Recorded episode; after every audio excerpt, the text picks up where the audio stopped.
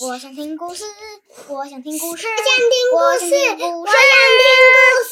耶呼，可以听故事了，太棒了！听故事。绘本故事能引发大人与孩子的各种不同想象，甚至在当中可以寻找到生命中失去的那一块拼图哦。听戴儿说故事，分享我喜欢的故事。听戴儿说故事喽！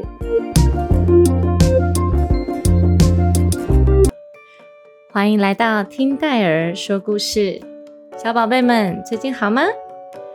今天是第五集的戴儿说故事喽。今天戴儿想要跟大家分享的一本绘本叫做《最了不起的东西》，文图艾希利·史派尔斯，翻译柯倩华，出版社是小天下。最了不起的东西。她是一个普通的小女孩，她有一个最要好的朋友，他们做什么事情都在一起，一起跑步，一起吃东西，一起探险，一起休息。她很会做东西哦，这个小女孩非常的厉害，而她则是很会拆东西。女孩的一只小狗很会拆东西。有一天，女孩想到一个好主意，她要做一件最了不起的东西。她知道那个东西是什么样子，她知道那个东西的用途，她只要把它做出来就可以了。反正她一天到晚都在做东西，没问题的。首先呢。他需要一位助手。接下来，他们收集了一些的材料。他们找到一个合适的地方，就开始工作喽。可是，在图上，他们合适的地方是大街上哎。女孩敲敲打打，修修补补，量来量去。她的助手在一旁又叫又跳，又吠又叫。到处乱咬。作品完成以后，他退后几步欣赏。女孩走到这一边，她的助手走到另一边，一起看仔细。嗯，看起来不太对。她的助手把它叼起来摇一摇，连感觉也不太对。怎么会这样呢？这个东西根本没有什么了不起，不好，一点都不好。完全做错了，女孩把它丢到旁边，重新来过。她用砂纸磨平，用扳手扭紧，又用手调整。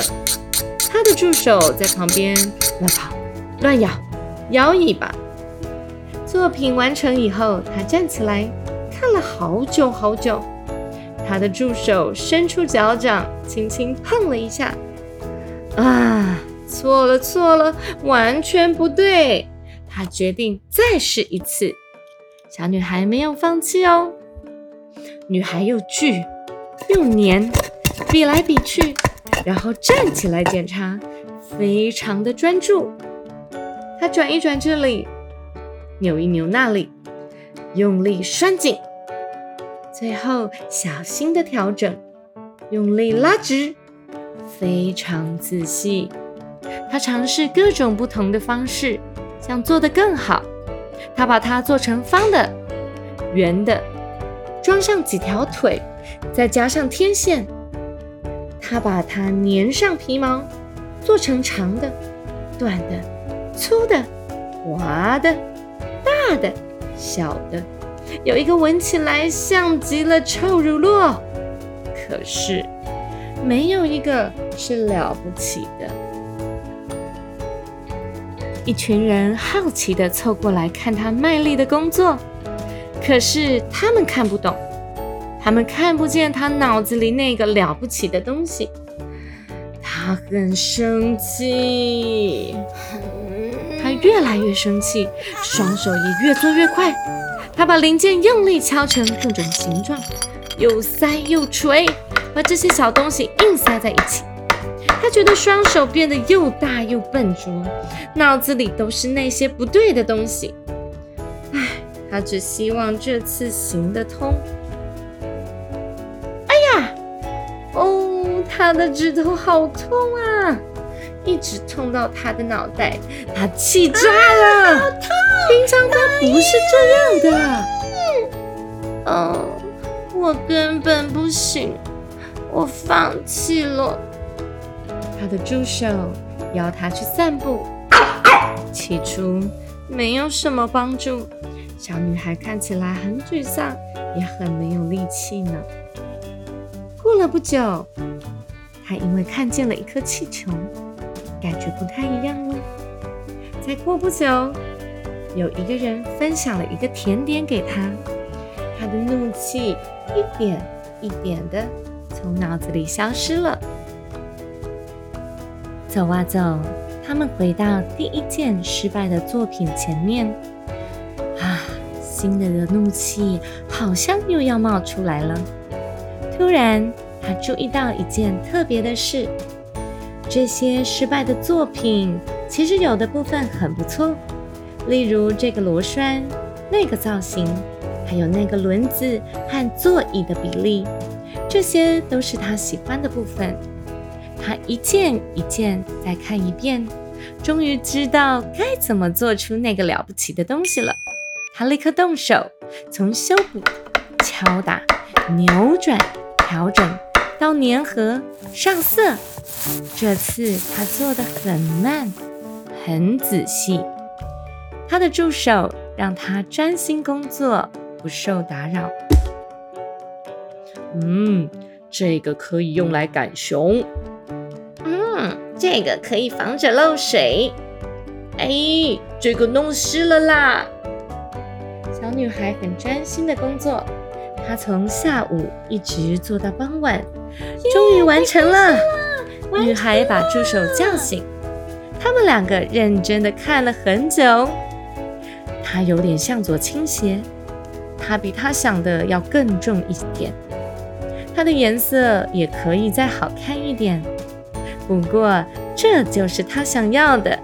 他们一起站上去转了一圈，他们没有失望。这真的是一个最了不起的东西。小女孩她做了一个像滑板车一样的东西，在这个东西旁边，它还用了一个类似像电锅的东西，下面装了轮子，一起扣在滑板车的上面，所以它的小助手狗狗也可以搭上这台拉风的滑板车。哇哦，这真的是一个最了不起的东西哦，小宝贝们。你有没有一件你觉得是最了不起的东西呀？你知道吗？当我们要完成一个很了不起、我们心中觉得很棒很棒的东西的时候，其实我们会常常碰到挫折、碰到困难呢。那些的困难让我们产生挫折的感觉，虽然觉得好想要、好想要完成哦。可是心里好像又有一种声音告诉自己：“嗯，你完成不了，你无法达成，你没有办法成功。”这种感觉就是挫折感啊！戴尔也常常经历这种挫折的感觉哦，因为好希望、好希望可以做得好，可是呢，却又不断不断的失败。